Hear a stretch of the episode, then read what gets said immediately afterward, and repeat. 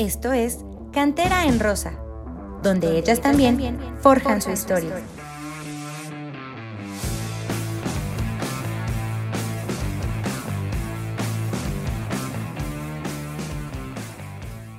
Hola, ¿qué tal? Bienvenidos, bienvenidas y bienvenidos a una edición más de su podcast favorito de Pumas Femenil, Cantera en Rosa.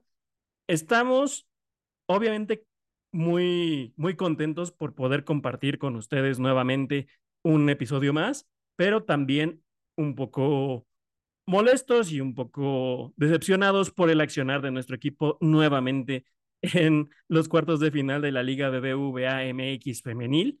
Pero antes de pasar a, platicar sobre lo que vimos en esta, en esta justa de liguilla a la que se accede nuevamente después de, de un torneo sin, sin estarlo, un par de torneos sin estarlo, es momento de presentar al crew que nos acompaña el día de hoy, porque estamos de manteles largos. Ustedes no están para saberlo ni nosotros para contárselo, pero aquí está nuevamente desde el inicio, ya no llegando al final nuestra queridísima Jan Campos, la ama y señora de este su podcast. ¿Cómo estás, Jan? Ay, qué bonita presentación. No, este podcast es de todos los presentes y bueno, muy feliz de estar aquí porque me encantan estos episodios en los que se revienta gente indeseable y a eso vengo a reventar. Pero pues nada, saludos a todos los que nos escuchan y saludos a todos los compañeros que están aquí presentes para disfrutar de, todo lo que tenemos que sacar, todo ese veneno, no hay que guardárselo. Un episodio catártico como suelen ser los episodios de final de temporada y ustedes no están viendo el Zoom, pero que quede muy claro que Jan está como Jan de Garza, como siempre, como les la costumbre, para que luego por ahí quien esté escuchando no, no quiera meterse ahí entre, entre Dinora y nuestra querida Jan. Además, de Jan está con nosotros como ya es también costumbre desde hace unos cuantos episodios. Nuestra querida Ale Minchaca, como siempre, Ale Padilla, ¿cómo estás, Ale? Eh, bien, bien emocionada de, estar aquí con ustedes una vez más, contenta de todo lo que vamos a sacar el día de hoy, ese, ese veneno que nos gusta tanto. Por supuesto. Y quien también va a sacar un poco de veneno, pero también varios datos, es nuestra querida Frida, Frida Castañeda, Frida Blackwood en el Zoom, que pues ya lleva más episodios seguidos, que creo que el 70% de la alineación de Cantera en Rosa en su historia. Así que Frida, bienvenida nuevamente. ¿Qué tal? Muchas gracias. Para mí es un gusto siempre traer datos a este, este bonito podcast. Entonces, pues hoy, hoy se los presentaré. Hoy traigo más datos, más y nuevos datos mucho de qué hablar y qué emocionante estar aquí otra vez. Y es emocionante porque nos damos cuenta también de lo que sucede más allá de las impresiones que nos puedan quedar en un partido que vaya que subió los ánimos, pero pues ya pasaron un par de días, ya estamos con la cabeza un poco más fría, aunque eso no nos va a quitar, mi querido Samu, que también es un gusto saludarte nuevamente, de decir las verdades que traíamos atoradas y unas cuantas que siguen saliendo.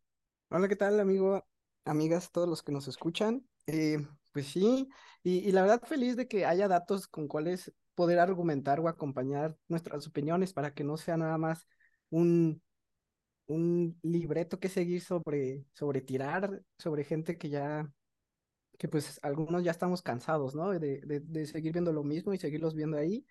Eh, que a pesar de que los resultados no cambien, eh, esas personas tampoco cambian y, no se vea por dónde eh, mejorar y qué es lo que todos queremos al final, ¿no? Que nuestro equipo trascienda, que mejore y pues que se haga historia. Entonces yo espero que, que este sea un bonito episodio en el cual podamos sacar nuestros sentimientos, pero al mismo tiempo mantengamos la objetividad, que es lo importante. Digo, la objetividad siempre la mantenemos hasta el momento en el que el corazón ya tiene mucho más que decir que la cabeza, porque la cabeza ya lo ha dicho absolutamente todo. Y creo que es el, el caso para el final de esta temporada, porque tanto habíamos pedido que, que Pumas Femenil volviera a estar en instancias finales, volviera a meterse a puestos de liguilla. Sabemos que línea por línea hay jugadoras de muchísima calidad, de muchísima entrega, que dejan el alma y el cuerpo en la cancha, pero que a final de cuentas los resultados no se dan. Y, y es algo que quedó muy claro desde el viernes pasado en el Olímpico Universitario, porque vimos que ante un equipo de Tigres femenil que no venía en su mejor momento colectivo, que tiene una falta de entendimiento, tiene una falta de conjunción entre sus líneas, que no es el Tigres femenil que conocemos, no es la planadora de otros años, sin embargo, sigue siendo uno de los mejores planteles de la Liga BBVA MX femenil y mujer por mujer se nota la distancia que hay entre la calidad de sus jugadoras y la de el resto de la liga, porque se vio al final del, del primer tiempo, Puma se va arriba en el marcador, Ariel Chavarín aprovecha un balón en, eh, en territorio, territorio enemigo para poder llevarse el primer tanto y hacernos ilusionar con que probablemente la, pues la llave pudiera estar mucho más cerrada de lo que nos hubiéramos imaginado, que pudiera haber una, un dejo de oportunidad, pero el segundo tiempo vuelve a presentarse algo que hemos visto ocasión tras ocasión con nuestras Pumas femenil, desatenciones, eh, la pelota parada nos sigue matando. Eso es algo que, que hemos visto ya de años para acá, no es, no es algo nuevo. Y a final de cuentas, sí, el equipo logra secar la ofensiva de Tigres femenil, pero nos faltó secar nada más y nada menos que a la defensiva, porque tres goles de tres defensas distintas de las de la Sultana del Norte fueron las que sentenciaron el, el partido de ida y que pusieron la situación más que complicada para llegar al volcán. Pero, Ale, tú que estuviste ahí, tú que lo viviste en carne propia, ¿qué te dejó este primer partido de ida? Que ya lo decíamos, primero estábamos muy eufóricos porque se había ido adelante en el marcador, pero nuevamente se, se deja ir en, en, en la parte complementaria y, y nos quedamos pues básicamente con, con lo mismo de siempre. Mm, mira, yo me voy a ir tantito más atrás de la parte eufórica del gol porque creo que en la conferencia de prensa de Desiree y, mi querida Dania Padilla, este, un día antes, dos días antes, eh, comentaron mucho, hicieron mucho la invitación de vayan al estadio, hagan lo suyo, este, pues seamos, ¿no? Un equipo, ¿no? No solo las jugadoras, sino también la afición, hagamos pesar un poco esta parte nocturna que nos encanta del Estadio Olímpico Universitario. Y la realidad es que se llegó. Yo esperaba honestamente un poquito más de gente, me parece que fueron o fuimos seis mil treinta y pico, este, o seis mil trescientos, ahí, algo por ahí. Este, yo sí esperaba un poquito más de, de personas, pero afortunadamente fuimos mayoría, me daba mi terror que de repente hubiera más tigres que pumas y eso, eso así como que no me hubiera gustado mucho. Pero creo que el, el himno fue muy emotivo. Este, los Goyas fueron muy buenos, el ambiente estuvo muy agradable, al menos en el primer tiempo, la gente estaba muy entrada en, en el partido, en estar apoyando, y las jugadoras estaban respondiendo de esa forma, y creo que durante los primeros 45 minutos eso vimos las jugadoras respondiendo a lo que se estaba también entregando un poco desde la parte de la afición, a lo que ellas querían demostrar. Pero nos duró 45 minutos, ¿no? O sea, cayó el gol de Ariel y pareciera que les dio confianza y, y ahí se quedaron. Y dijeron, de aquí soy, yo ya jugué mi parte y, y pues ya, hasta aquí llegamos, ¿no? Eh, no sé exactamente bien qué se descompuso eh, al medio tiempo porque ya no fueron las mismas, a pesar de que fueron las mismas jugadoras, porque Obvio sabemos que no hay cambios, ¿verdad? Hasta el minuto 93. Este, fueron otras personas, o sea, la, actitud, la, la, la, entrega, todo cambió en ese momento, e incluso el gol cayó, si no me equivoco, en los primeros cinco minutos de juego del segundo tiempo, a los tres minutos de juego. Entonces, bueno, este, ¿qué te digo? Fue un buen primer tiempo. Nuestra liguilla duró 45 minutos. Nuestra, nuestro ímpetu por liguilla, 45 minutos en el partido de ida.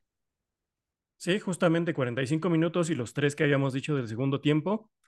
Y de repente, pues ya habíamos visto, cae el primer gol de, de Tigres Femenil, llega, cae el segundo y se hacen venir los cambios, pero cambios que, que no te entiendes en una instancia así. Sacas a tu goleadora, Ariel Chavarín, sacas a Stephanie Ribeiro y, y no es nada, por supuesto, ni contra Irma, ni, ni mucho menos eh, todavía contra, eh, contra Citlali, que, que, bueno, que son las que ocuparon el lugar de, de estas dos jugadoras, pero se siente desde ahí, mi buen Samu, que, que la prioridad no era sacar el partido, la prioridad fue, bueno, ya estoy abajo en el marcador, ahora me voy a cuidar porque prefiero quedar 2-1 y, y así llegar al, al volcán y tratar de, de hacer un 1-0, pero ya sabemos que nuestro equipo no sabe cuidar los marcadores, ni siquiera cuando está arriba, ahora menos abajo,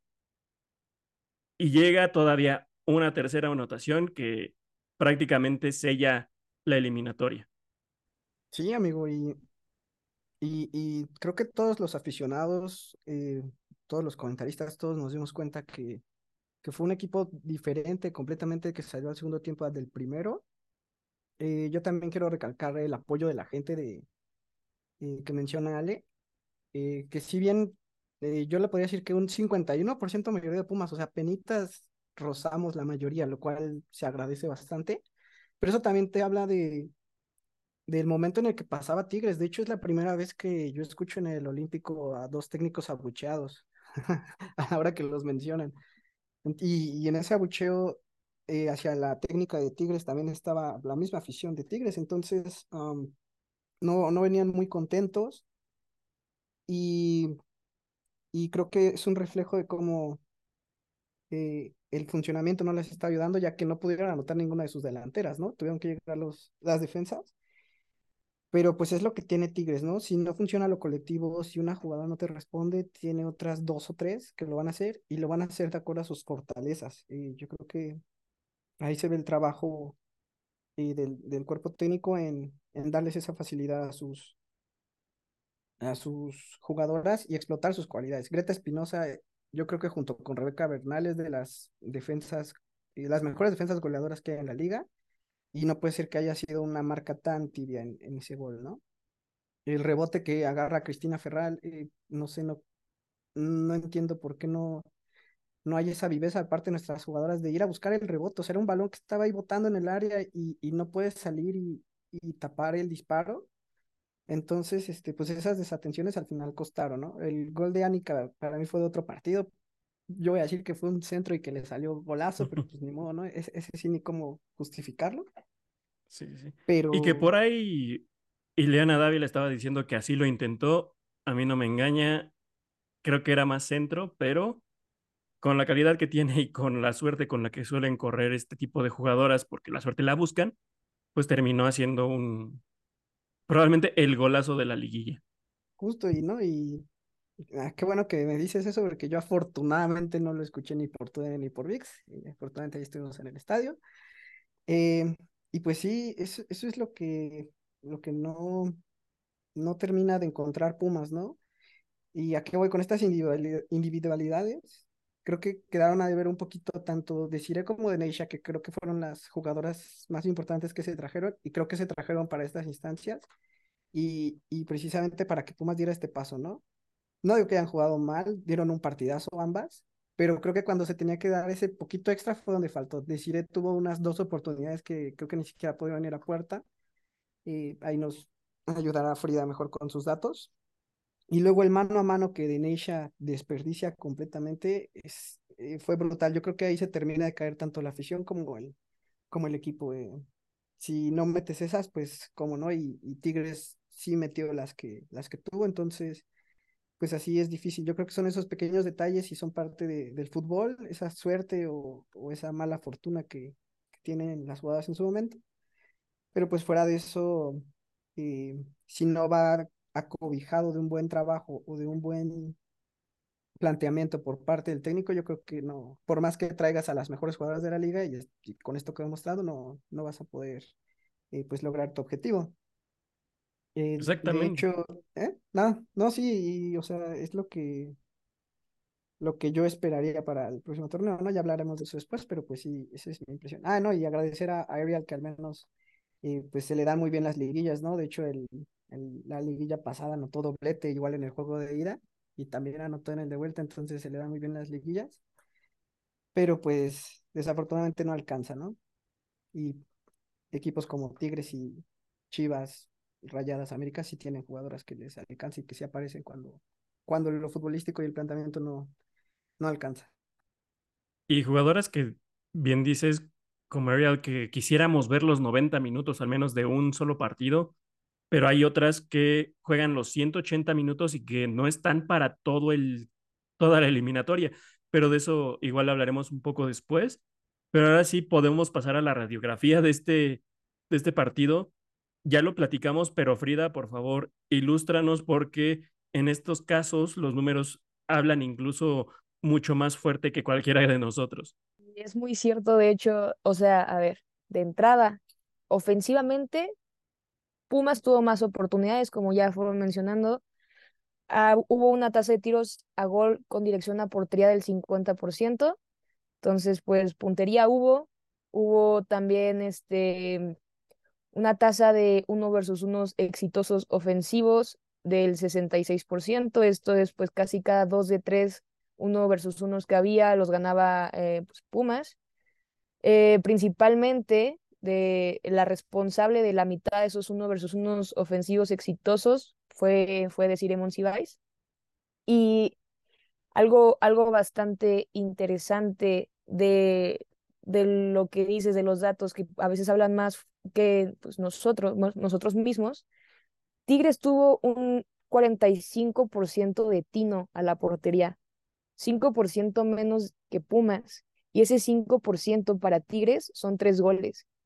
O sea, hubo una, una menor cantidad de, de estadísticamente de, de oportunidad de gol para Tigres, pero al final lo terminamos perdiendo justo por, por lo que decía Samu, siento yo que es porque pues hay jugadoras que en Tigres que, que cuando se necesita, ahí están, sin importar las circunstancias que, que las que esté el juego.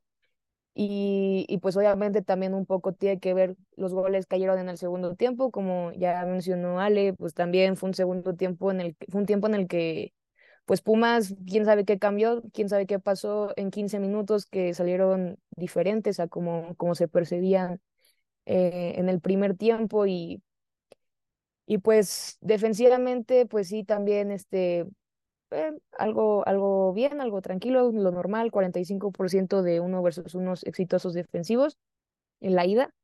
Ya les hablaré después de la vuelta, pero quería resaltar que en este partido, en el partido de ida, Pumas tuvo una tasa de conversión del 8% de goles, o sea, de tiros a gol, 8% y Tigres tuvo una tasa de conversión del 27%. O sea, un poco conectando las ideas que les he ido diciendo es, estos tres goles, a pesar de haber salido de una menor oportunidad para Tigres, la tasa de conversión obviamente es mayor, porque pues hubieron más goles. Y durante el torneo, de hecho, el torneo regular, Tigres y Pumas no estuvieron tan alejados, tan alejadas como de, de, de esta tasa de conversión a gol. Tigres tuvo 19% y Pumas tuvo 17%. Es un 2% que aún así marca la diferencia en partidos como este. Entonces, pues sí, siento que, que si bien fue un partido bastante, bastante bueno el primer tiempo para Pumas, en el que justo se mostró bien, bien posicionado, bien ofensivo, todo eso, pues al final siento que este 2% que hace la diferencia entre Tigres y Pumas, pues puede ser un poco lo que ya veníamos hablando, un poco de, pues, como, como, como, sí, la, la, contundencia, pues. Claro, y es como he escuchado decir, me parece a Dirce en algún momento que en el deporte profesional muchas veces la diferencia es un centímetro. Un centímetro te marca la diferencia entre un gol o no, un centímetro te marca la diferencia entre una falta o no, un centímetro te marca la diferencia entre ganar un partido o no. Y digo, aparte de eso, llegan los cambios tardíos al minuto 80. Una buena noticia para Pumas fue ver el ingreso de Ale Guerrero para que tuviera minutos, para que se fuera todavía sumando a su experiencia en, en esta liguilla. Sin embargo, al ese mismo 80 minutos, y aquí mi querida Jan, es donde viene un poco el, eh, el enojo también, porque hasta el 80 mete a una jugadora como Dinora Garza, y en el 80 ya con 3-1, la verdad es que poco podía ser nuestra número 10.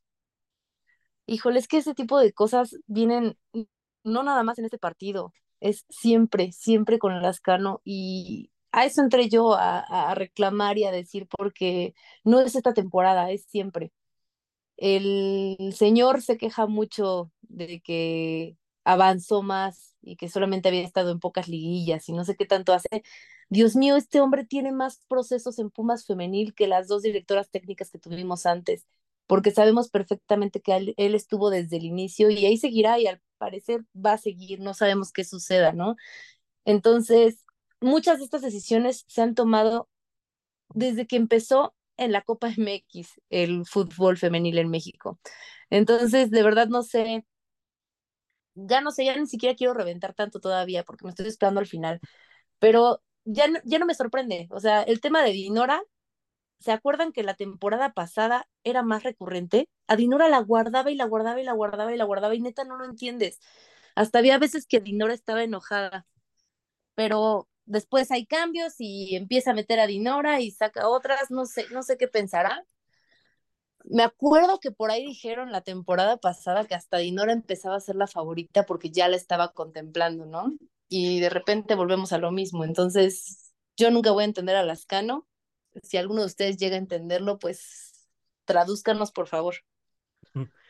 Y quien debería de entenderlo y que al parecer no lo ha entendido es eh, cierto personaje que antes tenía un afro muy gigante, pero de eso también hablaremos un poco más adelante. Pero llegamos al lunes, Monday Night Fútbol Femenil, y la visita al volcán parece que, que Pumas también en lugar de querer buscar el partido, de querer sacar ese milagro que necesitaba de tres goles, sale en un en unas revoluciones parecidas a las del segundo tiempo, no tan displicentes como, como en el Estadio Olímpico Universitario, pero que siguen sin ser suficientes para hacerle frente al líder general del torneo y que estaba en su casa precisamente y que a final de cuentas te quedas otra vez con la sensación de que el equipo prefiere o prefirió no salir vapuleado, no salir goleado, en lugar de siquiera buscar ese milagro que, que todos queríamos que llegara. Pero si no hay ni siquiera esa voluntad, Samu, es mucho más complicado.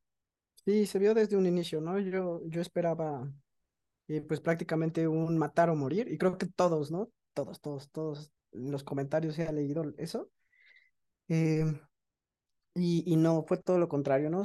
Fue un equipo precavido. Eh, yo creo que esto sí se lo voy a reconocer a Lascano, ¿no? Algo bueno que, que vamos a decir de él es que, pues que felicidades porque sí le, le salió su planteamiento, el cual fue no salir goleado del volcán, ¿no? Eh, por otro lado, pues no, no salió a, a luchar y a dejar ese todo, ¿no? Que, que nosotros buscábamos y esperábamos. Y repito, yo creo que era un Tigres que estaba a modo, porque no, no es el Tigres aplastante de otras, de otras temporadas, ¿no? Dejando los nombres que tiene de lado, no, no era ese, no es ese equipo que, que todos temían o que fuera el candidato principal para el título. eh, ahorita está América, está a lo mejor Rayadas incluso. Y lo vimos en su afición. De hecho, yo siento que fue de las peores entradas para una liguilla que Tigres ha tenido en el volcán. Eh, bueno, eso es lo que yo alcancé a percibir eh, con las tomas de cámara, pero pues yo creo que ni, y, ni eso puede eh, pues justificar que no haya salido a, querer pues buscar y, proponer más, ¿no? se priorizó demasiado el, el tema defensivo. Lo pudimos ver incluso con, con Chavero, que estuvo prácticamente, que regresó de su suspensión y que de hecho estuvo prácticamente en un 2 contra 1 siempre ayudando a Yanesi en la lateral. Y pues ya desde ahí se vio que, el equipo estaba buscando eso, ¿no? Y se echó para atrás completamente. Eh, también tenía muy buenos despejes y los tenía que dar prácticamente al centro o a la banda y no había quien los peleara, no había quien los buscara porque todo el equipo estaba prácticamente abajo. Eh, yo sé que es difícil irle a jugar a Tigres a, a su campo, pero pero hay jugadoras que nos han demostrado que aún así eh, pueden salir y hacer ese desgaste porque prácticamente se están jugando todo, ¿no? Y es lo que pues pedíamos, es lo que esperábamos. Terminó siendo la llave más cerrada, de hecho, aunque muchos creían que no, que incluso la ponían como la más, eh, pues la más resuelta y no, fue la más cerrada. y yo creo que eso habla muy bien de, de las jugadoras, pero no, no, es, no con el resultado que esperábamos. Em, luego vuelve a cometer los mismos eh, cambios, ¿no? Eh, se me hace un poco contradictorio que, que, bueno, ya lo mencionaré después, que en conferencia diga que quitando el segundo tiempo de Ciudad Universitaria y vuelve a hacer los mismos cambios, ¿no? Saca una delantera, mete a, mete a Citlali, mete a Vivi, que, que eso no fue un cambio defensivo, un poquito ofensivo, porque era para subir a Deneisha, pero pues aún así no, pues para mí fue demasiado tarde, ¿no? En el, en el momento del partido, yo creo que debiste haber salido así con esa propuesta ofensiva desde un inicio. Eh, y de hecho, cuando saca a Ribeiro es cuando ya se pierden todos los balones que, que podían pelear tanto ella como Desiree, porque te pueden funcionar muy bien de poste las dos. Se complementan muy, buen, muy bien las dos, lo demostraron y, pues no les dio el tiempo suficiente.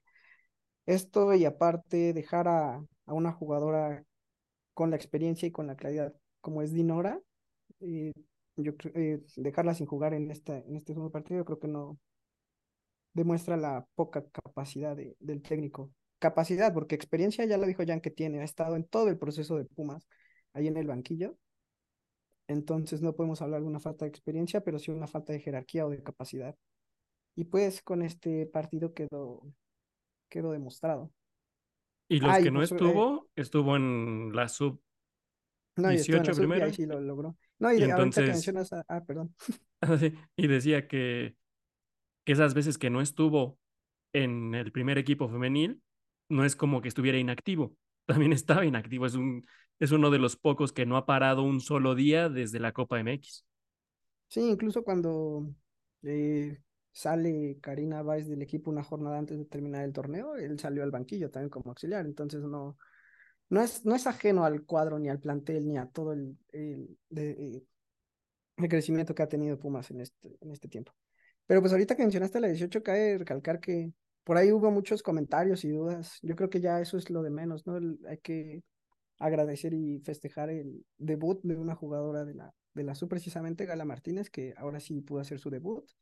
La circunstancia no fue tal vez la ideal, pero yo creo que ya es lo de menos, porque nada más fueron para dos, tres minutos eh, prácticamente como en homenaje, ¿no?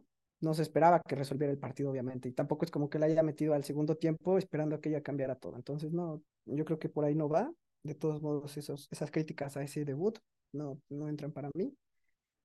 Eh, sí que se sigue tardando mucho en los cambios y lo demostró otra vez, ¿no? Con casi todos sus cambios después del 75 prácticamente. Entonces, pues ya, eh, pues, ¿qué te jugabas, no? Realmente si no lograste en 70 minutos ese cambio, pues en 15 menos, ¿no? Debiste haberlo eh, tratado de resolver desde antes, para mí. Y si bien fue un enfoque primordial en lo defensivo, también es cierto que si le dejas a un equipo como Tigres con tantas individualidades el balón por tanto tiempo, te van a terminar haciendo daño.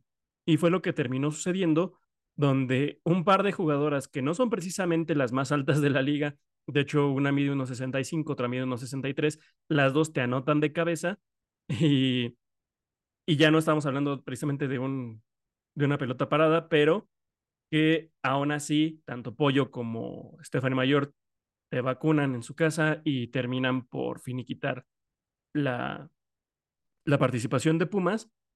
Y pues, Ale, de nueva cuenta, el primer cambio es sacar a tu, a tu delantera, a tu goleadora de este torneo, de Ciremon Cibais, y ya lo dijo Samu, si bien se intenta atacar por otras, por otras bandas, si no tienes a tu referente también va a ser más complicado. Y a final de cuentas, contra unas Tigres cuya afición está pidiendo la cabeza de Milagros Martínez, ¿qué podemos esperar nosotros, no? Yo voy a resaltar algo que dijo Samuel hace rato, que, que yo lo olvidé porque lo comentamos fuera del aire. Eh, este, los abucheos a Jonathan Lascano en el Estadio Olímpico. Para mí fue sorprendente porque eso de verdad que no lo había escuchado. O sea, yo sí lo abucheaba y yo sí gritaba fuera Lascano, sí, yo sí era la única voz ahí, pero ahora fue tan general de esas seis mil personas ahí que, que te llama la atención, ¿no? Llama la atención este, la molestia del equipo por todas las cosas absurdas que estuvimos viendo durante todo el torneo. Y, y, en, ya regresando a lo que, que planteabas tú, ya en la vuelta en, en, allá en Nuevo León, pues creo que se le acabaron las ideas. Y no solo se le acabaron las ideas, sino que además no llevó equipo completo. O, o bueno, a ver, dejó a Laura Herrera, que la metió, yo creo que sí, fue mucho 50, 60 minutos en todo el torneo, a pesar de que estuvo un año fuera de lesión, fuera por lesión. Tampoco llevó a Lucía, que Lucía pues es irregular, ¿no? Con cualquier entrenador que hemos tenido, nunca ha tenido ese gran este, lugar de titularidad, pongamos, pero se me, a mí se me hizo raro que la dejara aquí en la Ciudad de México. Y nada más, antes de que continúes, un paréntesis de una exjugadora como Deneva Cajigas que dice que en estos partidos necesitas alas de experiencia. Una de esas de experiencia era precisamente Lucía, a la que mencionaba. Que digo, tampoco es que Lucía te vaya a cambiar el partido, pero bien lo dijiste, pues al menos como jugadora con un cierto rodaje en Pumas, te tenía que haber servido de algo. Y campeona de liga, ella sí fue. Y la garra que también comentábamos, ¿no? Que decíamos, este, ¿qué es el ADN Puma? Comentábamos hace unos dos episodios. Para mí, honestamente, muchas de esa garra la representa Viviana Quintos. ¿Qué hizo en banca los últimos tres partidos? No tengo ni idea. Este, entonces, me sorprenden estas cosas extrañas que hizo en los últimos partidos, este, las Canon, no sé si se le rompió el equipo, no sé si ya no supo qué hacer pero creo que no saber hacer los cambios a tiempo y esperarte hasta el final y dejar en banca jugadoras de experiencia como Dinora Garza o dejar en México otras jugadoras que son emblemáticas del equipo, también te habla ahí de, de que tal vez las cosas adentro del club no están muy bien que digamos. Y, y creo que es, es un detalle bastante preocupante. Y sobre todo que viene después de un verano en el que en el equipo se hace una limpia de jugadores entre, de jugadoras entre comillas donde a varias jugadoras de experiencia y de jerarquía se les deja salir. No, y también mencionar un detalle importante es de que creo que es la primera liguilla en la que Pumas acaba con su equipo completo prácticamente. No hubo ninguna baja por lesión, más que la baja de suspensión de Chavero y regresó de titular al siguiente partido sin ningún problema.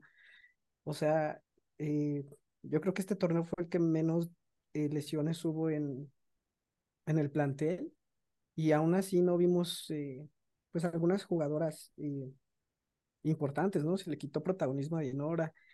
Eh, yo opino lo mismo de que Ale sobrevive, obviamente, entonces, por eso ni lo mencioné, porque ya va, ya va obviado ahí.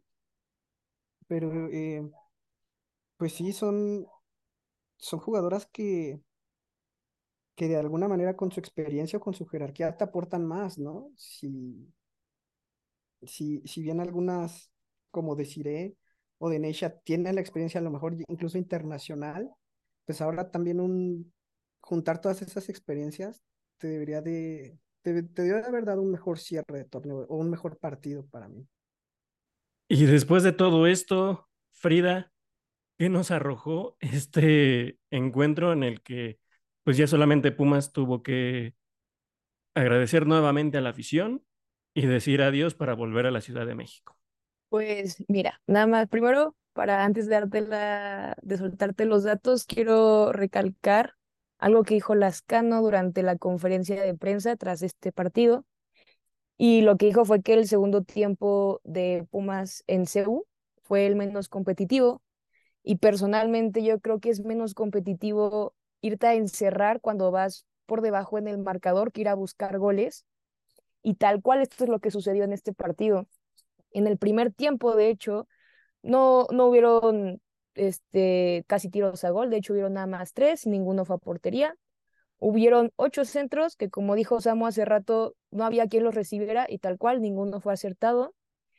Y bueno, de uno versus uno defensivos, pues es el segundo más bajo. El primero más bajo, pues fue justo en este mismo partido, en el segundo tiempo. Y, y lo que sí hubo en este, en este segundo partido, en el partido de vuelta, fueron uno versus uno defensivos. Y tiene sentido, porque si te vas a encerrar, pues lo, lo mínimo que esperas es que al menos, sabes, este, algo, algo salga de ahí.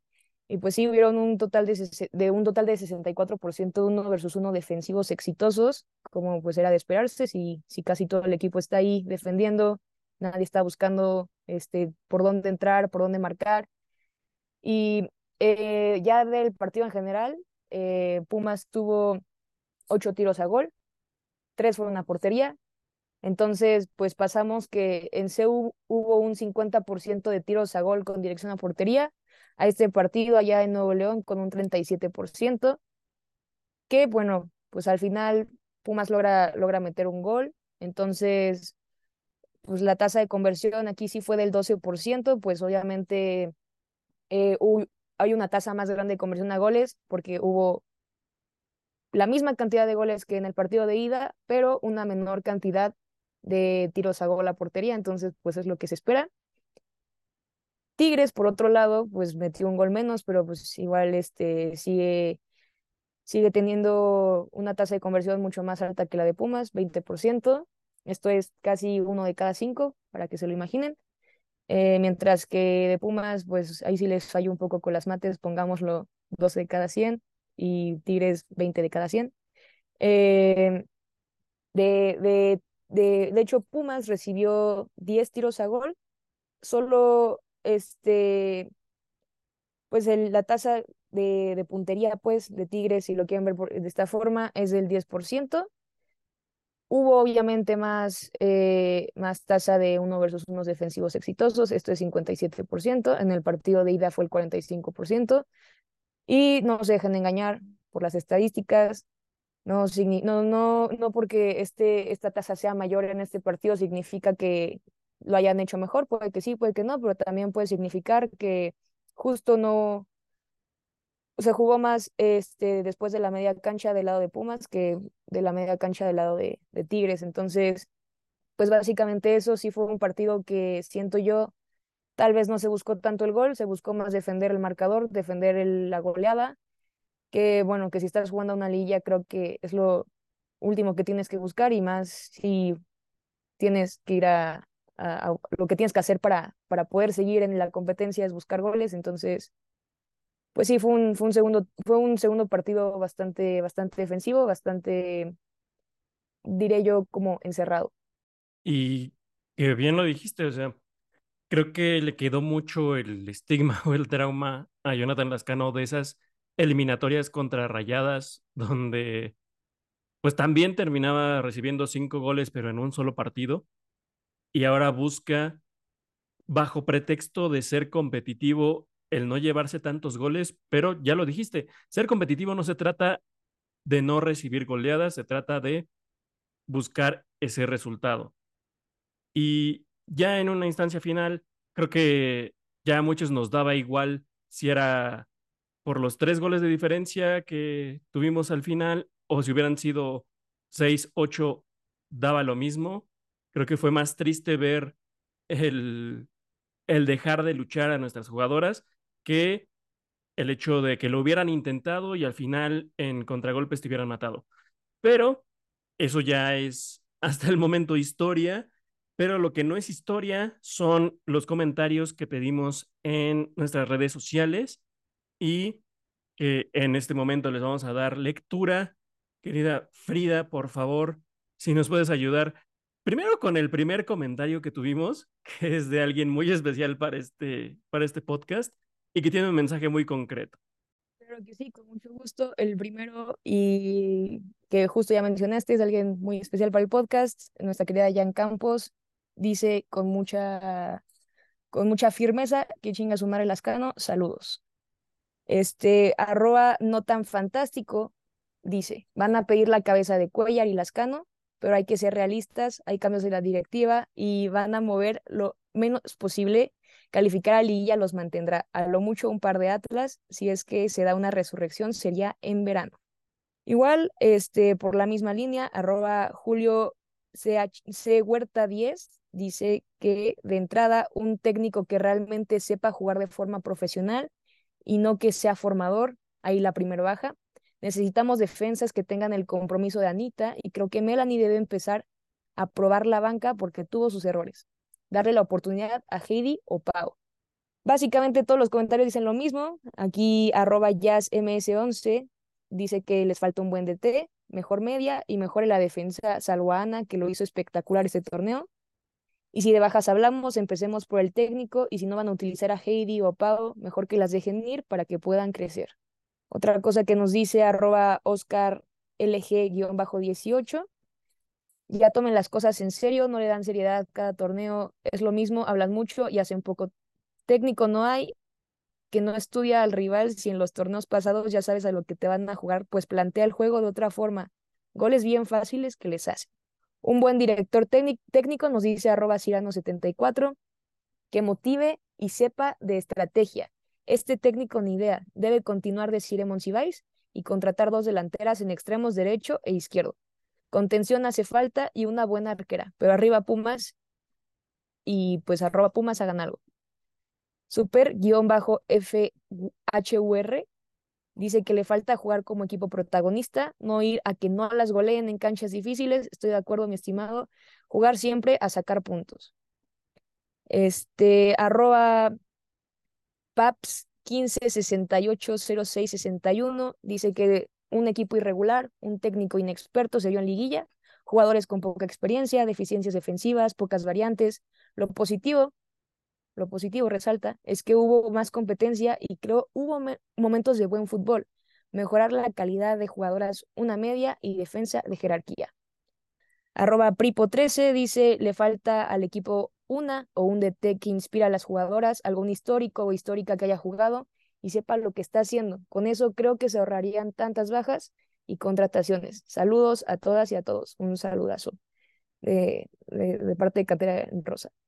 Arroba Oscar LG-18 y luego se... Ah, creo que, bueno.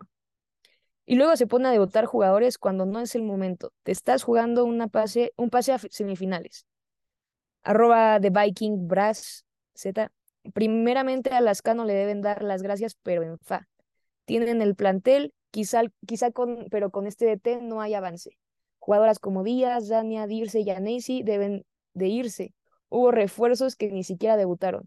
Clásico de Puma, tres refuerzos y no usarlos. Saludos, saludos, arroba de Viking. Em, arroba GN Santander.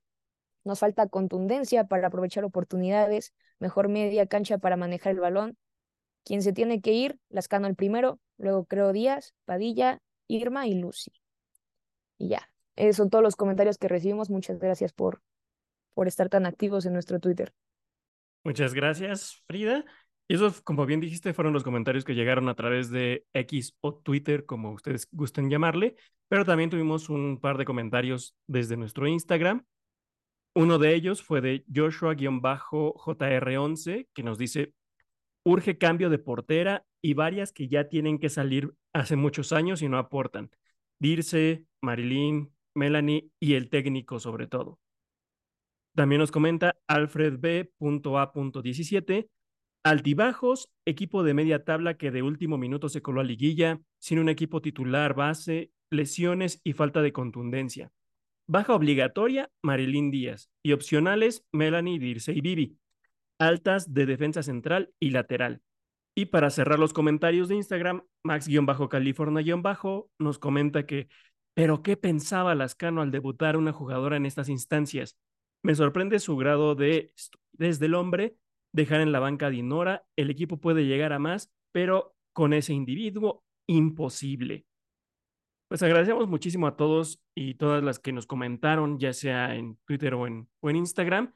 Y, y creo que muchos resumen la falta de un técnico, a lo mejor la salida de algunas jugadoras que ya tienen un, un tiempo en la institución, pero este episodio se trata de sacar nuestra bilis contra no solo la situación del equipo, sino eh, un poco más en específico de director técnico, que también creo que es algo en lo que, en lo que estamos todos de acuerdo. No fue una gestión positiva a pesar de haber llegado a, a una instancia de liguilla. Y pues ahora sí que como los mariachis, mi estimado Samu, arráncate. Eh, muchas gracias, amigo. Eh, falta un comentario de una persona muy importante. Eh, ya lo mencionaste, va enfocado hacia él. El profesor Jonathan Lascano sale a decir en conferencia de prensa que eh, para él quitando los 45, los segundos 45 minutos de CU se compitió y que incluso fue eh, la llave en el que el equipo, digo, la liguilla en la que el equipo se ha visto más competitivo. y yo creo que el profesor Jonathan está muy alejado de esa realidad. Eh, tal vez si esas palabras son de consuelo para él mismo, debería de, de decirlas pues en privado, ¿no? O en el camión de, de regreso a, a, Ciudad de México y no en público, porque no es la, no es la verdad ni la realidad. Eh, si bien se ha resaltado en estas temporadas por sus discursos y por sus palabras, pero que no van acompañadas ni con acciones ni con argumentos dentro de la cancha, eh, pues con esta declaración termina de, de confirmar esto último. No fue la eliminatoria en la que más se ha competido, eh, ni por cantidad de goles, ni por diferencia en el marcador, y ni siquiera por minutos en, como él menciona, que nada más los segundos 45 no se compitió. Eh, de hecho, la eliminatoria pasada, precisamente Pumas se quedó a 45 minutos de lograr el pase. O sea, es muy diferente eh, que quite esos segundos, 45 minutos de CU, porque aún así con el marcador de, esos minutos, no, clasificaba Pumas. O sea, el marcador global sin estos 45 minutos hubiera sido de 2 a 2 y pasaba a Tigres. En cambio, la eliminatoria pasada, si quitamos los últimos 45 minutos en el Akron, Pumas hubiera clasificado a semifinales. Entonces, no sé por qué pintarlo de esta forma, eh, no sé para qué negar esta realidad. Y, o, o, a lo mejor fue porque, curiosamente, él no estuvo presente en esa, en esa eliminatoria, ¿no? Curiosamente o coincidentemente, es la única eliminatoria en la que no ha estado el profesor en el banquillo. Y a lo mejor por eso no la cuenta para él, pero pues que no venga a pintar eso ni para sus jugadoras, ni para la afición, que pues verdaderamente ya estamos cansados de, de llegar a esta instancia y que no se logre dar el siguiente paso. Han sido diferentes rivales, eh, los puestos han sido los mismos, siempre es entre séptimo o octavo lugar. Han cambiado las jugadoras. De hecho, su, su alineación con la que salió para el partido de vuelta de Tigres, nada más coincide con cuatro jugadoras de la eliminatoria pasada en, la, en el partido de vuelta contra Chivas, que son Melanie Dirce, eh, Marilyn Díaz y Ariel Chavarín. Entonces, pues no es como que también eh, no se le haya mejorado la calidad del plantel, se le trajeron los refuerzos más importantes para mí en la, historia de Pumas, no solo dos jugadoras eh, seleccionadas internacionales, que son Amber y, y sino también a la goleadora histórica de la liga, o sea, yo creo que con esto, y no por menospreciar a las jugadoras que han estado en el equipo, pero yo creo que con esto es una calidad impresionante a diferencia de los planteles anteriores. Entonces, eh, pues yo creo que ya se le acabó el mérito con, con esta aclaración aparte, muy alejado de la realidad. Eh, repito, siempre hablo muy bonito, pero no, nunca lo, nunca lo logró argumentar o llevarlo a la cancha y pues yo sí espero que sea su última temporada. Tal vez no en el equipo, le fue muy bien en la sub, entonces tal vez si regresa ahí podría, podría continuar su carrera en Pumas al menos, pero como director técnico ya no. Eh, hay una frase que le escuché a, a, uno de mis personajes históricos y sabios intelectuales del fútbol, que es de Valdano y dice, no es lo mismo ser primera guitarra que segunda guitarra. Entonces, Jonathan tuvo muchísimos años estando como segunda guitarra, eh, como auxiliar de Ileana, y no se pudo dar el paso. Le tocó estar como primera guitarra en una sub y lo logró, ¿no? Felicidades por él. Eh, sin embargo, llegó a, al puesto de director técnico en, en primera división y pues el primer torneo no clasificó y el segundo no logró dar ese paso que, que esperábamos y que se tuvo con, o sea, eh, no, no, tuvo un torneo para sobresalir, vaya, no, no fue mejor, no fue el mejor torneo de Pumas, sabemos que esa racha la sigue teniendo Ileana en la que se ha hecho más puntos. Entonces, pues no hay argumentos ni durante el torneo ni durante el Liguilla. Eh, Pumas tampoco tuvo un sello de juego. Entonces, eh, siguiendo la, el criterio que aplicaron con Karina Báez, pues yo creo que también tendrían que, que aplicarlo con el profesor Jonathan. Muchas gracias, Samu. Ale, ¿cuál es tu opinión acerca de la gestión de Jonathan Lascano en este último año que, que ya tomó las riendas del primer equipo, ahora sí de manera oficial? Híjole, este, pues triste, la verdad es que creo que es una cuestión muy triste.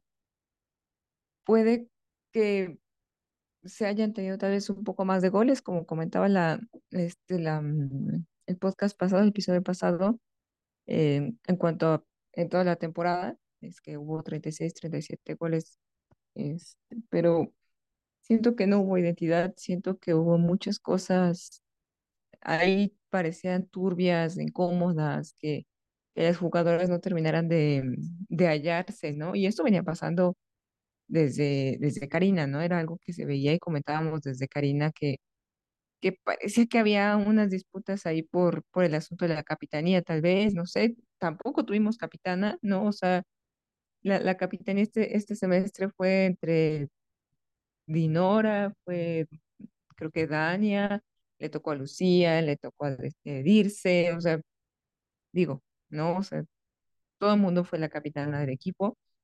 Este, en el torneo pasado tampoco hubo alguien como claro, parecía que Dirce se estaba posicionando, pero también por ahí días, decisiones raras, ¿no? Este, que, que tal vez veía él algo en los entrenamientos, pero en los partidos, si no te está funcionando alguien durante cuatro o cinco partidos, pues ya también te das cuenta y, y no cambias, ¿no? O sea, no todos tenemos que caer con, en, en vicios así como sin sentido.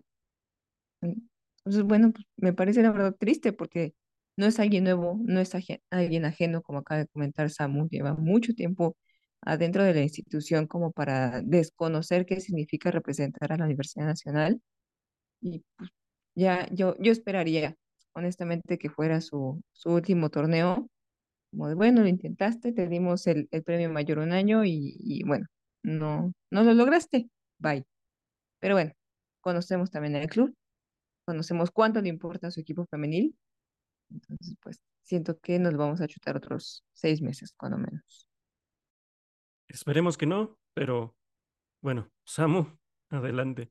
No, y acompañando un poco la situación de vestidor, el manejo de vestidor, que comenta Ale, eh, yo creo que ahí también se ve que no tiene la capacidad, porque no fue en uno o dos partidos, fue como en cuatro o cinco en las que metía jugadoras al minuto 90, al 93, en, no sé, y no, no, no tenía justificación, porque no era un cambio por lesión, no era una cuestión física, no era una cuestión de cumplir minutos obligatorios de menores, que sabemos que la liga las tiene, Pumas las cumplía perfectamente.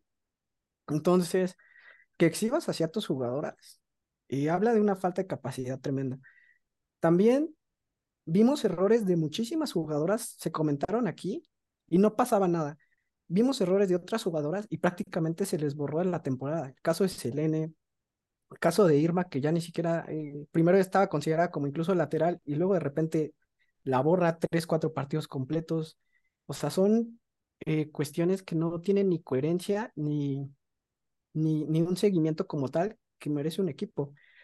Eh, yo creo que es importantísimo lo que señala Ale. Si en el entrenamiento te responden una, eh, unas jugadoras, pero en el partido no, que es donde cuenta, pues algo tienes que cambiar también. Ahora no les puedes respetar tanto, tantos minutos a, a jugadoras que incluso pasaban cuatro partidos y no pasaba nada, o que en cuatro partidos nada más te hacían una jugada importante, ya sea asistencia o un gol.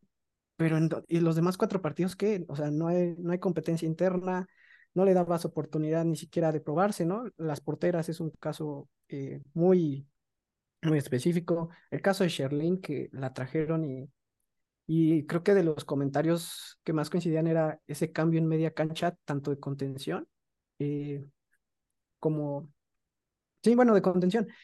Y creo que es un punto importante también que va de la mano con la sub-18, porque el profesor Jonathan se hizo campeón con la sub-18 con una contención impresionante formada por Brenda Sosa, por Jessica Paz y por Adriana Contreras, que al final Adriana sí alcanzó a debutar precisamente en un partido contra Tigres y de ahí ya no se le dio la continuidad.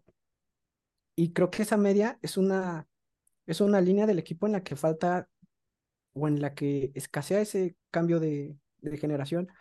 ¿Por qué? Porque en defensa ya vimos que está Ana, Vivi y Yanesi también están eh, pues relativamente jóvenes. En la delantera está Tsiri, que ya estuvieron, eh, que ya estuvo probándola, está Ariel, están ahí, está Chavero.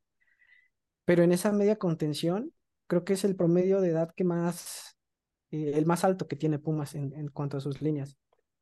Y tienes a jugadoras como Jessica Paz, como Diana Contreras, que te pueden recorrer muchísimas, eh, muchísima distancia, acompañadas de la experiencia y arropadas por Marilyn Díaz, por Dania Padilla, que son jugadoras que han resaltado muchísimo en su carrera que les podrían aprender y que les deberían de aprender y que el profesor debería aprovechar que las tiene aún para, para educar hacia las siguientes generaciones o para que se les pegue algo, no sé. Yo creo que ahí también queda de ver mucho, siendo un director técnico que venía de fuerzas básicas, eh, que no fortaleció ni le dio continuidad a, a las mismas, ¿no? Eh, la única consolidación es de Ana Mendoza. Por ejemplo, a Anaí Gómez se le corta un proceso que prácticamente él le rescató los últimos partidos el, el, torneo anterior a Jonathan, lastimosamente no alcanzó aún así, pero se le corta el proceso a este torneo y pues son cuestiones que no se entienden y, y creo que es donde refleja su falta de capacidad y su falta de jerarquía en, en el equipo. Y sí, son cosas que hemos visto y que hemos mencionado episodio tras episodio. Y pues, digo, algo tendría que, que cambiar, aunque lo vemos un poco difícil, pero Frida, para ti, eh, ¿qué debería suceder en Pumas? ¿Continuar bajo la línea de Lascano o simplemente cambiar de timón en este momento? ¿Tú qué, tú qué opinas? Pues creo que coincido tanto con, con todas las personas aquí en el podcast como los comentarios que leímos eh, de, de redes. Yo creo que no debería continuar Lascano. Creo que si si algo falla a veces en los partidos, no, no siempre se le puede echar la culpa a las jugadoras. También creo que, o sea, creo que se puede deber a los cambios al, al, al 90, que se puede deber a que tal vez no, no, no, no es tan justo, no es, no es tan bueno en cuanto a lo que busquen los partidos. Siento que, por ejemplo, me estoy quedando un poco con, con que pues vamos, no sé, si Pumas va perdiendo, busca rescatar el marcador hasta los últimos minutos o de plano se, se queda encerrado para evitar goleadas. O sea, creo que lo que se debe impulsar es tal cual buscar los resultados. Y, y aunque al final se logró buscar conseguir uno, conseguir uno de ellos que fue la liguilla, no, no es tal cual por los puntos que haya generado Pumas, o sea, porque quedó empatado, quedamos empatados, bueno, quedó empatada con, con Juárez, sino por la diferencia de goles y al final, justo si, si, si lo que busca es no perder por goleada en vez de marcar goles, pues, o sea, como que ahí es un poco, como que choca, ¿no? O sea, que al final lo que lo salvó fue, fueron los goles que marcó y creo que tal cual, este, este, citando una, una gran película, la de Hércules, para que le dé oportunidad a, a las jugadoras que si mete poco tiempo y da resultados, pues cómo van a demostrar que, que, son heroínas si no les dan la oportunidad de mostrarlo, ¿no? O sea, creo que si, si hay una jugadora, si le perdonas fallas a jugadoras o desconcentraciones a jugadoras durante los partidos y, y a las jugadoras que en poco tiempo te, te han demostrado que tienen, que si no, si bien no, tal vez no consiguen el gol, pero sí, no sé, equilibran un poco la defensa, equilibran la media o incluso proponen en la, en la ofensiva, yo creo que deberías darle oportunidad a esas personas que en poco tiempo te están, pues, tal cual equilibrando el juego o marcando diferencia a aquellas que durante el partido, pues, se equivocan o, o tal vez este, no, no, no son tan, tan precisas con lo que hacen dentro del campo. Y creo que todos estamos de acuerdo en, en que muchos decían en los comentarios técnico in- inexperto o con falta de experiencia, ya lo dijimos, no tiene falta de experiencia, de hecho, si algo tiene es experiencia, pocas figuras en el fútbol mexicano femenil han estado durante todos y cada uno de los torneos que salieron desde la Copa MX hasta el momento en activo. Uno de ellos es Jonathan Lascano, ya sea como parte del cuerpo técnico, ya sea como director técnico del equipo sub 18, 19, eh, 17, 18, perdón, ahora el primer equipo femenil. Y, y lo que digo, no le falta experiencia, al contrario, le sobra, pero lo que le ha faltado son ideas, le ha faltado manejo de vestidor, ya lo ejemplificaron muchas veces Samu, Ale, Frida, el hecho de, de no gestionar de una manera lógica o coherente los cambios, el hecho de mantener jugadoras en el campo que probablemente no están viviendo su mejor momento, mantener a jugadoras en la banca que podrían aportarte un poco más, que podrían darte un resultado distinto. Hemos comentado muchas veces que cómo vas a obtener resultados distintos si haces exactamente lo mismo. Es la pregunta que hemos hecho desde siempre, cómo vas a obtener resultados distintos si la misma persona está ahí desde siempre. Eh, lo decía, eh, como asistente de Ileana tenía mucha injerencia en la toma de decisiones, en los parados tácticos, en los cambios durante el partido.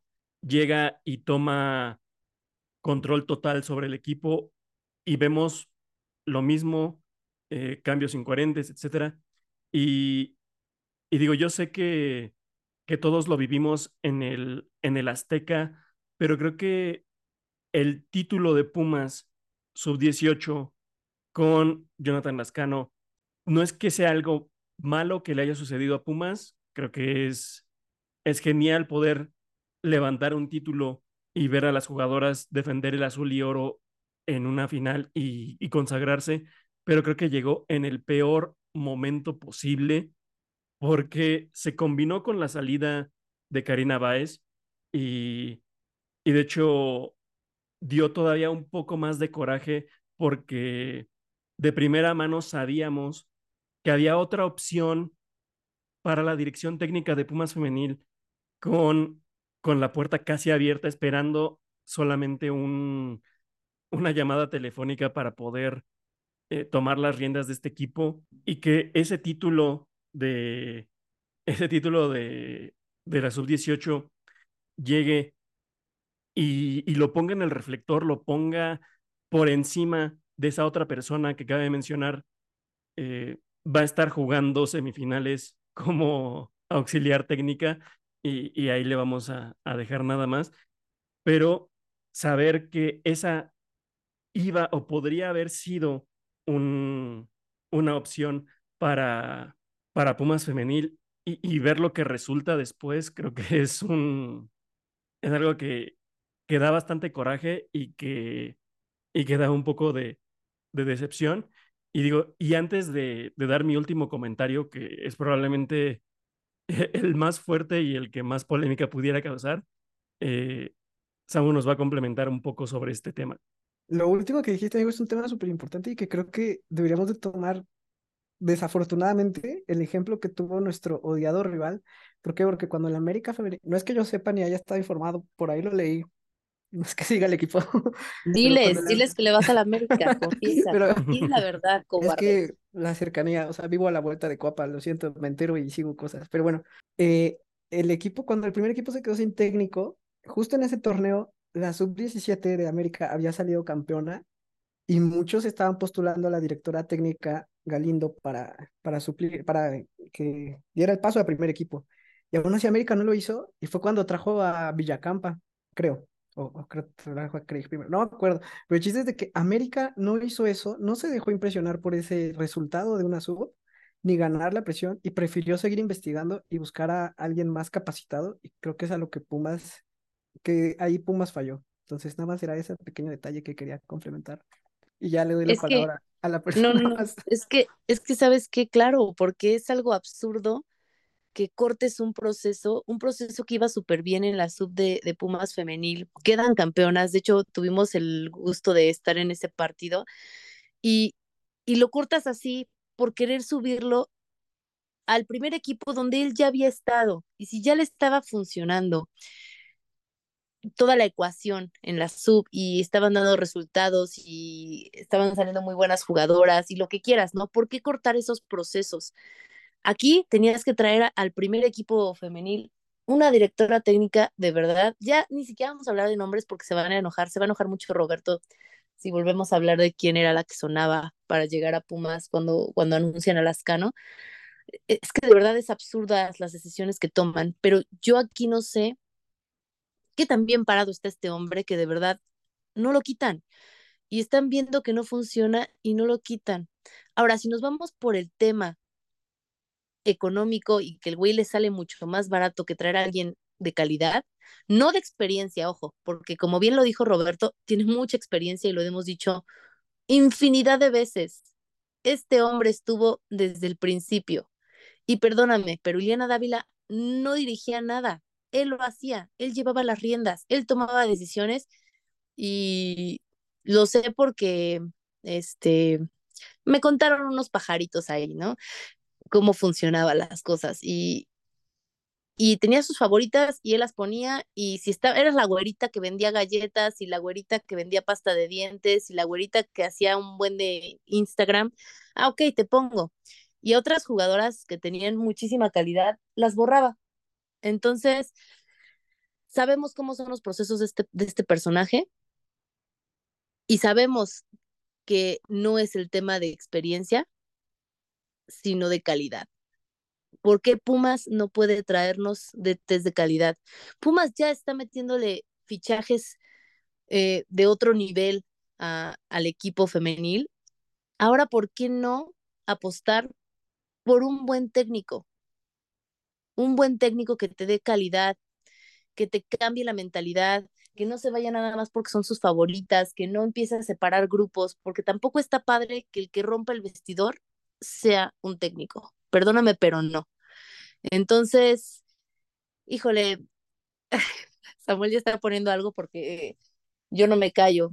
Entonces, lo siento, Pumas, si me van a quitar la acreditación, de todos modos no me dan mucho, entonces me da lo mismo, yo puedo pagar mis boletitos.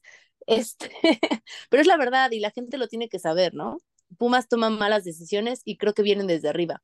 Creo que en el momento que Cuellar se vaya, se va a alargar también Lascano y espero que hagan las cosas correctamente. No sé qué pasa en femenil, pero tienen un desmadre desde arriba hasta abajo, y creo que no solo lo tenían en femenil, en varonil han mejorado las cosas, pero híjole, vamos a hablar de todo, comunicación, prensa, el director técnico, el auxiliar, el cuerpo médico cuando están lesiones y lesiones en las jugadoras, y yo ya estoy cansada de que sea lo mismo y que no le tomen la importancia y la seriedad que merece el equipo femenil. Y ya voy a dejar de reventar porque ya espanta a Samuel. Eso es todo. Saludos. Y sí, digo, yo también era de los que decía que Jonathan Lascano no tenía que haber cortado su proceso de sub-18 porque venía teniendo buenos resultados. Se veía que el proyecto de ser a mediano largo plazo podía haber dado mejores resultados. Y más allá del coraje de que no nos dio oportunidad de ver a otra directora técnica al frente de Pumas, pues era eso, que era un proceso que prometía mucho, pero fue cortado. Solo que en mi caso, el momento en el que yo dejé de creer en Jonathan Lascano, el momento en el que le, pedí, le perdí el respeto a, a Jonathan Lascano, fue en ese partido, el torneo pasado, contra Cruz Azul, en el que se desata todo este problema con, con Tuti, que, y que iba a decir incluso sobre algo sobre guardar las proporciones, pero no, no hay que guardar proporciones porque si bien fue a una escala menor, el comportamiento fue muy similar y es que lo vimos en el, en el verano después del título de la selección femenil española, lo que pasó con, con Luis Rubiales y, Jennifer Hermoso, en el que incluso teniendo miles de ángulos distintos, transmisión a nivel internacional, millones de ojos en el, en el asunto, viendo cómo un personaje eh, ejerce violencia sobre una jugadora y después del hecho todavía se le cuestiona a la jugadora, todavía se le pide a la jugadora que vaya y, limpie la imagen de este personaje. Eso fue a nivel macro, pero nosotros lo tuvimos a un nivel local, pero el resultado pues, fue contrario porque simplemente las acciones no fueron congruentes con lo que se vio en ese partido. Y, y es que en ese partido también hubo una ruptura no solo entre jugador y cuerpo técnico, también hubo ruptura entre aficionados y seguidores del equipo, hubo una ruptura que, que hasta terminó permeando en Cantera en Rosa eh, por dos puntos de, vista distintos, pero yo digo que ahí dejé de, de creer en Jonathan Lascano porque si bien en el, en el partido eh, Natalia Valadez llega y sí le grita un par de improperios al director técnico de Pumas, este da un empujón, no es fuerte, no es de consecuencias físicas para la jugadora, pero es una muestra de agresión. Fue una agresión que se dio en ese momento. Y todavía dando el beneficio de la duda, uno hubiera pensado que al ser un adulto con una posición de poder que le lleva más de 10 años a la jugadora, la jugadora bien pudo haber hecho el berrinche que, que hubiera querido, haber dicho y utilizado las palabras y las expresiones que hubiera querido, porque ser una jugadora joven, muy joven, recordemos que el cerebro humano se desarrolla hasta los 25 años o se termina de desarrollar, entonces ya había una persona con el cerebro completamente desarrollado, una que todavía no lo tenía completamente desarrollado y el sujeto se baja a hacerle una agresión a la jugadora y si eso se tomara de la, si, hubiera, si hubiese tomado de la manera correcta, si hubiese aceptado la culpa y, y de ahí se hubiera construido sobre todo este discurso que es necesario para erradicar la violencia en el fútbol femenil, otro gallo hubiera cantado,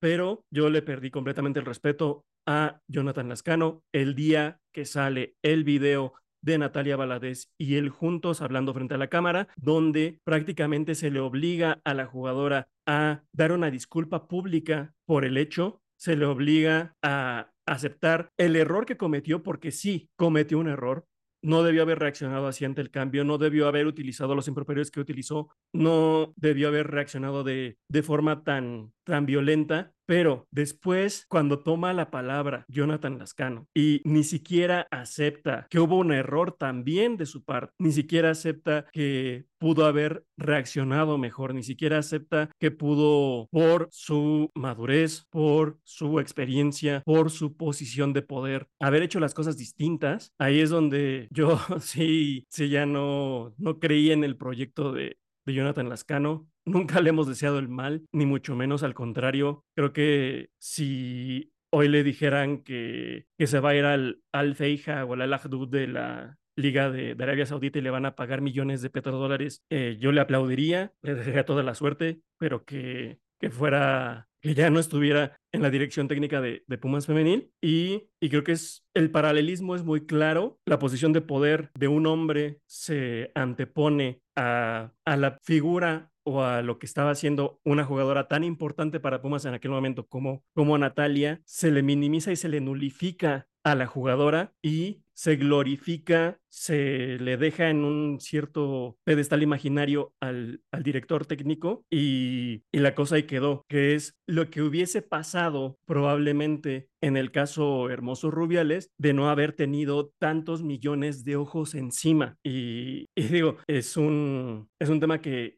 en su momento lo tocamos, pero no lo pudimos tocar de esta, de esta manera, pero que yo no quería yo no quería dejar pasar más, sobre todo viendo lo que, lo que sucedió este verano, Samu. Sí, como dices, amigo, no lo, no lo platicamos como tal eh, en, esta, en este eh, podcast. Eh, yo tampoco estuve presente, estaba en año sabático. Y pues si bien muchos pueden decir, no, pues es que ya para qué revivir este tema, para qué mencionar algo que ya pasó, pero no, en realidad es que va de la mano porque también demuestra que no había argumentos ni, ni para un manejo de vestidor que tiene eh, el profesor Jonathan, ¿no? Eh, si bien todo, todo esto que mencionas es, es por una parte, incluso por el lado futbolístico, por el lado de director técnico, eh, queda mal parado. ¿Por qué? Porque es una situación que bien lo puedes resolver ambos ya con la mente fría, porque hay que mencionar, Tuti viene de jugar, viene de correr, viene de estar pues, a una velocidad muy alta, revoluciones muy altas, si bien ella no puede pensar con claridad en ese momento, eh, el director técnico, ¿no? El director técnico está afuera, y por más pasional que sea, aún así tiene las revoluciones eh, más abajo que, que las jugadoras, entonces en ese momento él tenía que haber puesto eh, calma al asunto, no reaccionar así, porque en realidad sí, sí es una reacción mala, em, y, y, que aparte no se resuelve ni, ni bien para el jugador, ni para, ni para la jugadora, ni para el director técnico. ¿Por qué? Porque bien dices, los pone enfrente a una cámara. Eh, el director técnico en ningún momento pide una disculpa, en ningún momento acepta que estuvo mal su acción. Eh, entonces ya desde ahí está mal.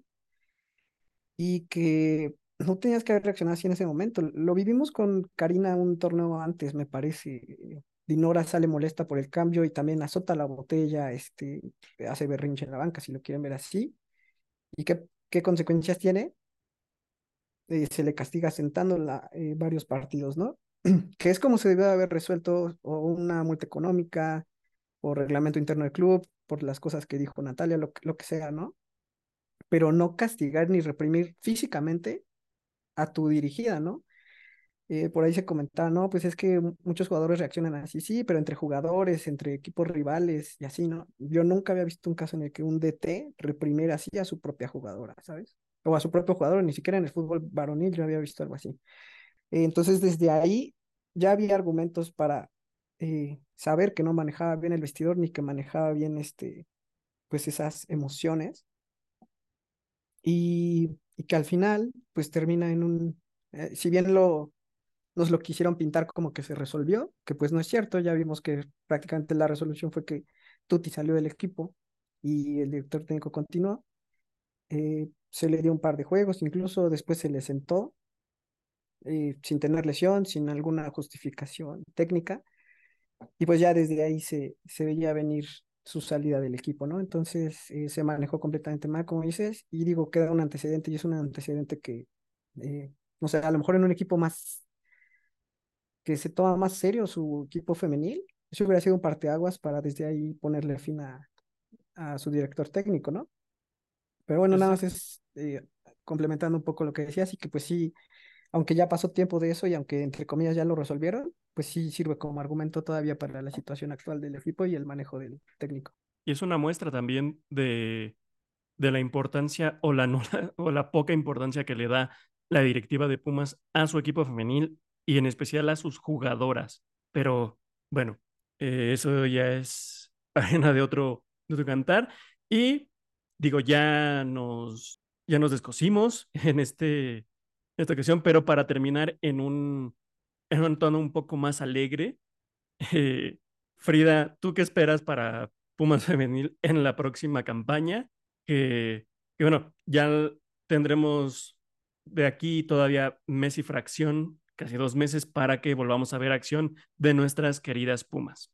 Mm, pues que espero, espero que, que los cambios que se hagan sean para bien, que, que ahora sí justo como termina el año y famosísima frase, eh, nuevo año, nuevo yo, espero que sea lo mismo para Pumas femenil, que se quede lo bueno, que se vaya lo malo o los malos, em, y, y pues ya, que nos llenen de sorpresas buenas, espero, y mejores, supongo, mejores resultados.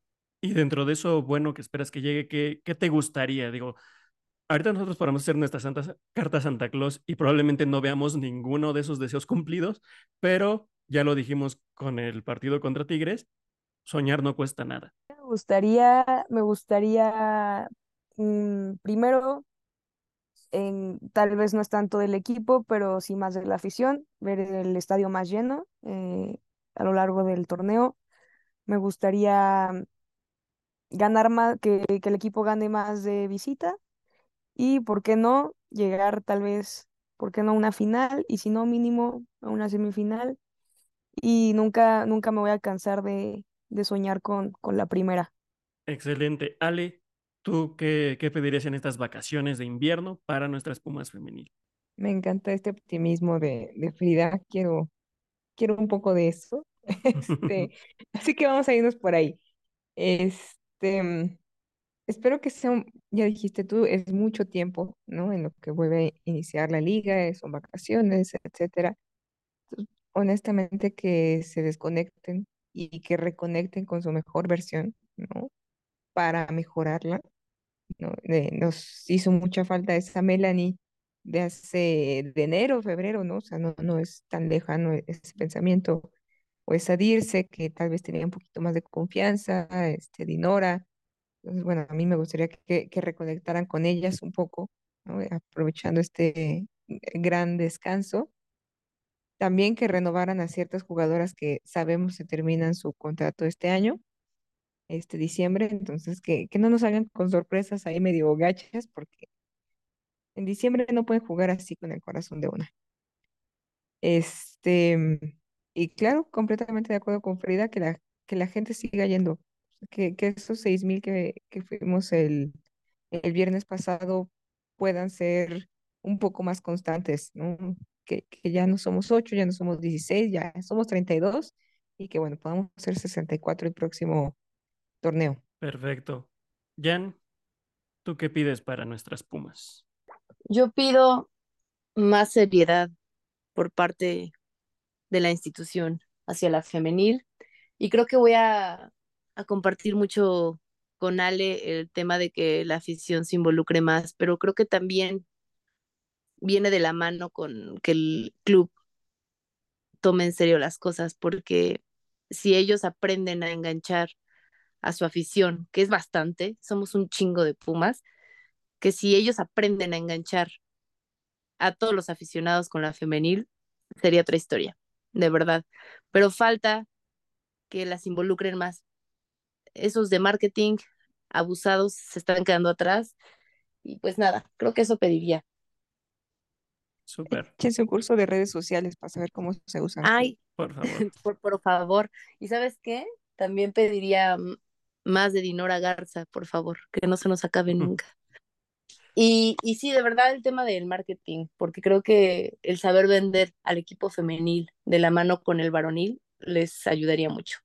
Exacto, y que por favor, como ya lo, lo dijiste tú y lo dijo Ale, que el foco sean más las jugadoras, por favor. ya si van a tomar ese, ese curso, que, que lo enfoquen también en el activo principal que tiene un equipo de fútbol, que es precisamente sus jugadoras. Samu, Me ganaste el deseo, amigo, entonces ya no sé qué desear, ya todos pidieron lo, lo que yo quisiera. No, pero pues si nos podemos a, a pensar así en un sueño guajiro, yo como tal, así sí me quemo y sí digo, no, a mí me gustaría Eva Espejo, ¿no?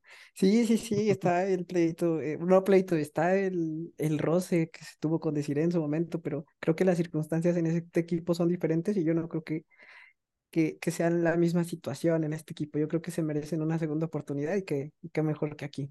Em, por otra parte, también me gustaría que vendieran mejor así, eh, pues como tal el producto que tienen, que es Pumas Femenil, ¿no? Eh, ya hablamos de, de conectar con su afición. En este torneo yo no vi que hubieran dinámicas de tipo niños entran gratis, tipo, no sé, mujeres entran gratis, algo que, que, este, que, se daban, que se daban en otros torneos, para llegar más a la afición. Eh, retomando ejemplos de otro equipo vecino de la ciudad, eh, que no voy a decir porque ya me quemé demasiado, pero por ejemplo ellos hacen esta dinámica de que en los partidos de la varonil eh, tienen firma de autógrafos con un par de jugadoras antes ahí en, las, en la entrada del estadio, entonces pues así también sirve para conectar a la afición, esa afición que, que, que siempre es constante en la varonil, pues irla mostrando poco a poco también con, con la femenil, ¿no? Yo creo que se pueden hacer muchas cosas para, para juntarla, los demás equipos están tomando iniciativa y como dicen Pumas se está quedando atrás. Entonces, eh, yo creo que, que eh, por ahí también podría ir ese asunto en cuanto a afición y que pues la afición responda yendo al estadio, ¿no? Y comprando los boletos. Afortunadamente creo que los precios están bastante accesibles en taquilla, entonces eh, creo que no hay excusa, ¿no? y que eso no le aprendan al, al equipo vecino, que no hagan un, partido de leyendas varoniles y luego le suban 300% el costo de los boletos. Todavía un 100% el doble te la paso, ya tres veces mejor no. No, eso sí que no, que no le copien, por favor, pero este, pero pues sí, digo, eh, se están quedando atrás en esa parte. Yo creo que sí fue un retroceso también quitarle el foco a las jugadoras y que tanto en color como en publicidad y como en Incluso hasta en el mensaje de cuando se clasificó a la liguilla, teniendo ahí al director técnico en, en, en medio y arriba de, de, todo el, de toda la imagen, ¿no? Y pues no sé. Incluso en el último tweet antes de iniciar el partido, te dicen, te dicen, vamos todas juntas y todas juntas y así. Y en el video salen los directivos en lugar de las jugadoras. Entonces es como dices, güey, que digo, eh, ahí es cuando dices, entonces, ¿quién es el protagonista? Entonces, ¿quién es el que está logrando todo esto, no? Em, y creo que fue el único equipo que le dio ese foco así tan de más. Ni siquiera la liga se atrevía tanto como cuando dijeron al Pato Alfaro como la jugadora del partido, ¿no? Yo creo que ahora sí se, se mancharon un poquito. Em, entonces es eso.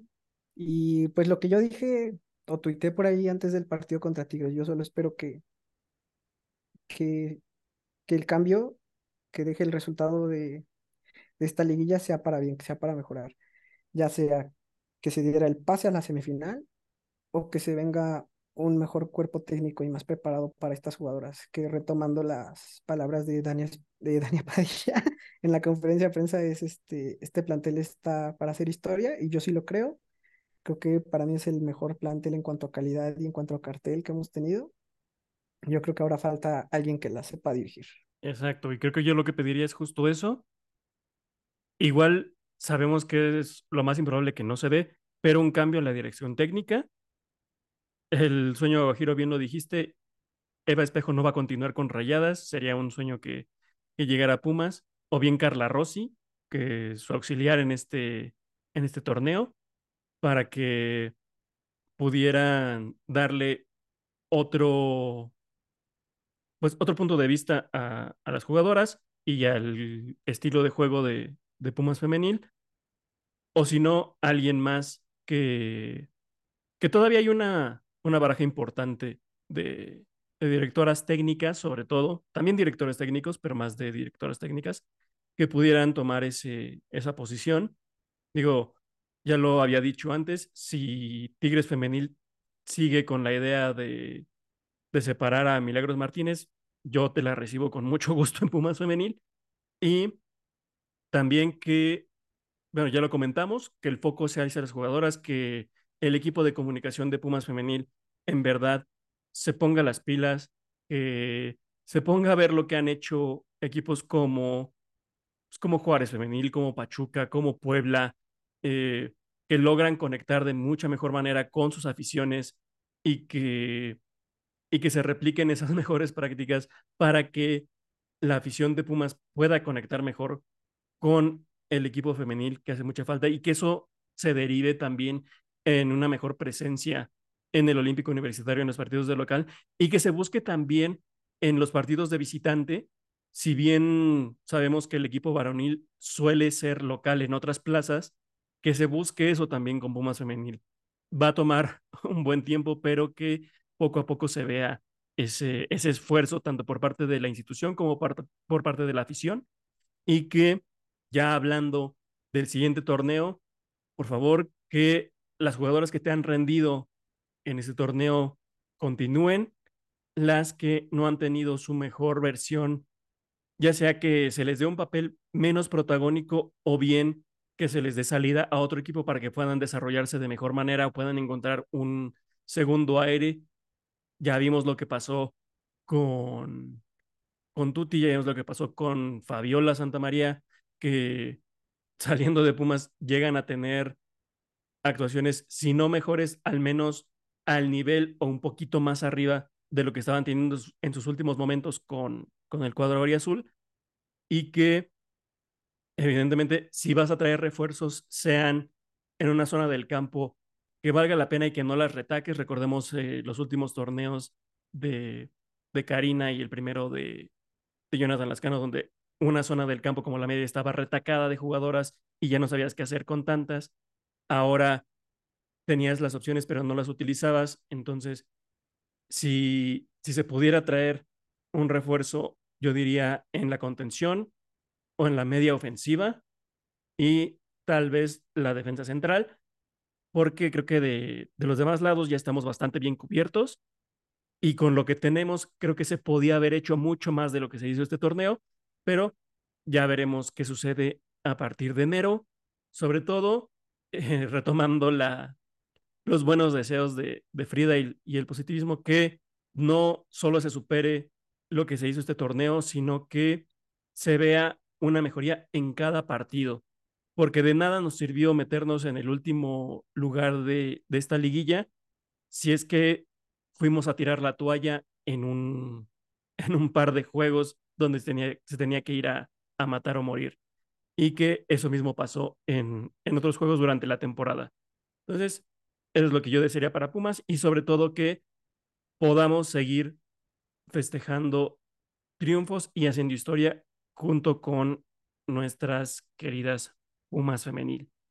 Y pues con eso creo que damos por terminada la sexta temporada de Cantera en Rosa y pues nada más eh, quedaría algunos comentarios finales, Samu, para, para despedir esta temporada.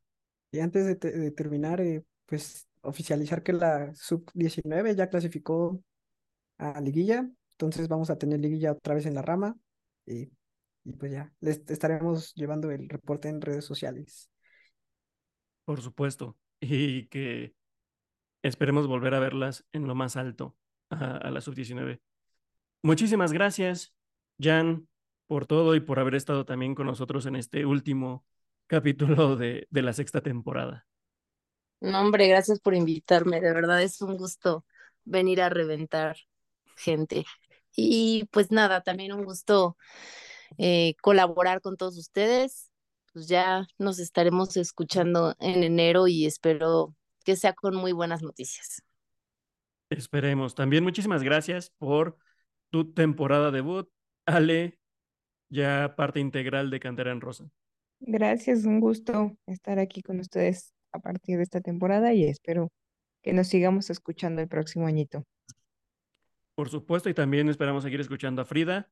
Digo, solo han sido eh, unos pocos episodios, pero también un, un gran debut en este su podcast de Pumas Femenil. Muchas gracias por, por darme la oportunidad de expresar mis datos y mis más sinceras opiniones. Eh, literalmente mi nueva personalidad. Entonces, nos estaremos escuchando el próximo año segurísimo. Por supuesto, y esperamos verte aquí en la séptima temporada. Digo, ya nos comentaste sobre la sub-19, pero muchas gracias, mi buen Samu, por tu regreso. No sé qué tan triunfal, pero regreso y muy importante a este podcast.